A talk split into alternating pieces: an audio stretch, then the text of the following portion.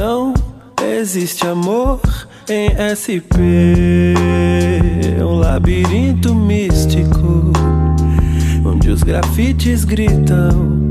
Não dá pra descrever numa linda frase de um postal tão doce. Cuidado com doce. São Paulo é um buquê. Flores mortas.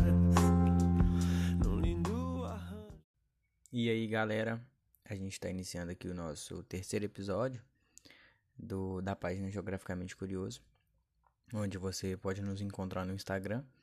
E a nossa pauta hoje vai ser sobre a gentrificação, as questões de desigualdade social e por que, é, que as estruturas urbanísticas dentro dos principais centros urbanos das grandes cidades têm mudado ano após ano. Sintoniza aí.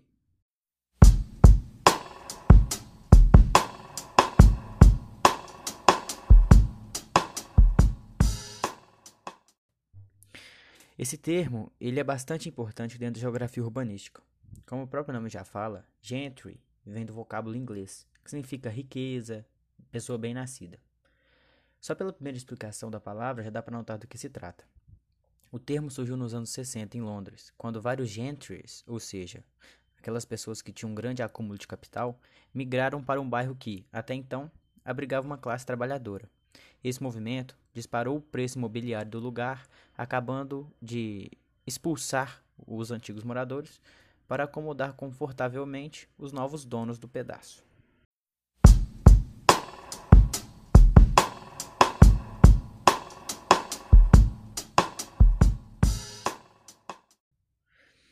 Para entender a gentrificação, vai uma dica bem simples. Nada mais é do que um bairro pobre que, após algumas melhorias, como iluminação, construção de parques, centros comerciais caros, entre outros, se transforma em um bairro rico, que necessita de um maior custo de vida para habitar aquele local.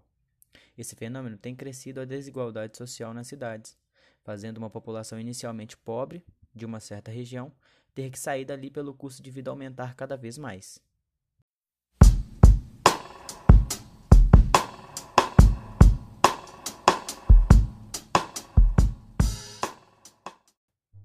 A gentrificação, por sua vez, se apoia nesse mesmo discurso de obras que beneficiam a todos, mas não motivada pelo interesse público, e sim pelo interesse privado, relacionado com a especulação imobiliária.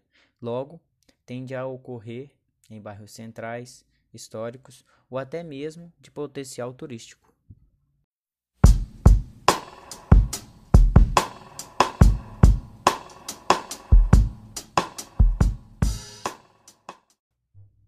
O processo é bastante simples. Suponha que o preço de venda de um imóvel num bairro degradado, não muito adorável, seja 80 mil. Porém, se este bairro estivesse completamente revitalizado, o mesmo imóvel poderia valer até 200 mil. Há, portanto, uma diferença de 150% entre o valor real e o valor potencial do mesmo imóvel, certo? Agora imagine qual seria o valor potencial de um bairro inteiro.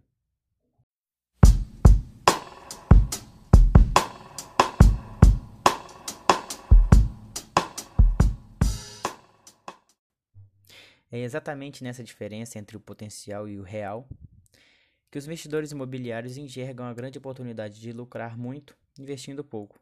Mas para que tudo isso se concretize, é necessário que haja um outro projeto, o de revitalização urbana, e este sim é bancado com dinheiro público ou através de concessões públicas. Os governantes também costumam enxergar no processo da gentrificação uma grande oportunidade de justificar uma obra se apoiar no interesse privado da especulação imobiliária para promover propaganda política de boa gestão.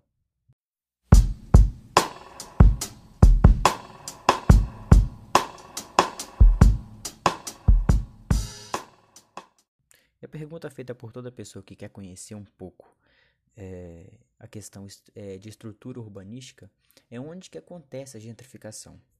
Bom, ela acontece em muitos lugares. Talvez seja possível dizer que toda cidade grande possui, no mínimo, um caso para estudo.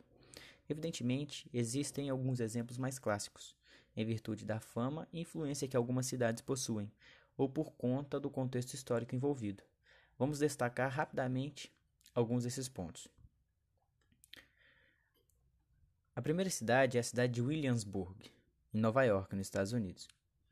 Até meados da década de 1990, Williamsburg era apenas mais um bairro residencial do distrito de Brooklyn, cujo único atrativo era sua paisagem, o famoso skyline da ilha de Manhattan. Foi nessa época que artistas e artesãos locais migraram para o bairro em busca de aluguéis baratos e boa localização. Este movimento se intensificou até virar um dos maiores casos de gentrificação que se tem conhecimento. Hoje, é um dos bairros mais badalados do mundo, que dita algumas das referências de moda, música, arte e gastronomia da sociedade ocidental.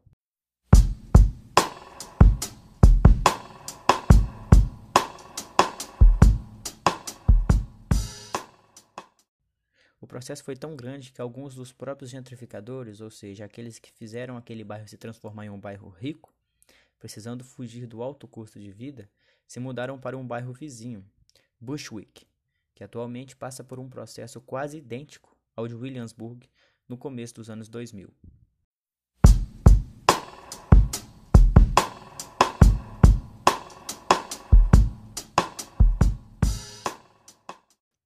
Não poderíamos deixar de citar o Brasil. Temos três exemplos de gentrificação em nosso solo. O primeiro foi as construções para as Olimpíadas no Rio, no ano de 2016. O segundo é o bairro de Itaquera, em São Paulo, que após a construção é, da Arena Corinthians, né, a Arena Itaquera em 2014, elevou drasticamente seu custo de vida. E o bairro Horto, em Belo Horizonte, com a construção da Arena Independência em 2012. Em todos esses exemplos, houve gentrificação e um aumento gigante no custo de vida dos moradores. Pelo fato do local ser bastante especulado, estar próximo a algum edifício, estádio e construções que chamam bastante atenção.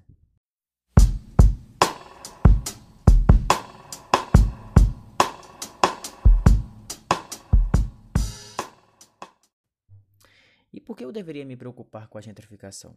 Olha, Existem especialistas que não criminalizam a gentrificação, por acreditar que este é um processo decorrente da chamada sociedade pós-industrial. Há um debate profundo sobre isso, e a resposta sobre a gentrificação pode ser boa ou pode ser ruim. Bem, depende, não dá para afirmar com certeza ainda.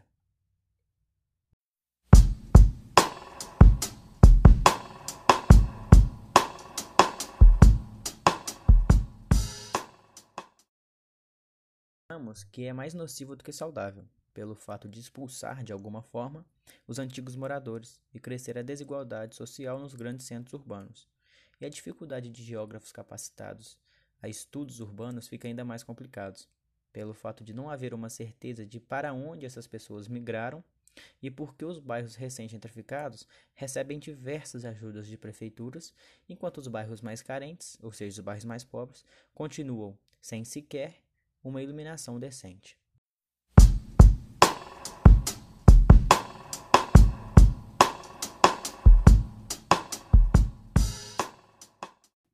Bom, galerinha, a gente chegou aqui ao fim do nosso terceiro episódio de Geograficamente Curioso. Hoje a nossa pauta foi falar um pouco de urbanização, né, e por que, que a desigualdade social tanto cresce dentro da nossa sociedade. Se você gostou, compartilha esse podcast com seus amigos e vamos fazer todo mundo entender aí qual que é a, a real raiz é, dos nossos problemas urbanísticos dentro das nossas cidades. Valeu! Ninguém vai pro céu.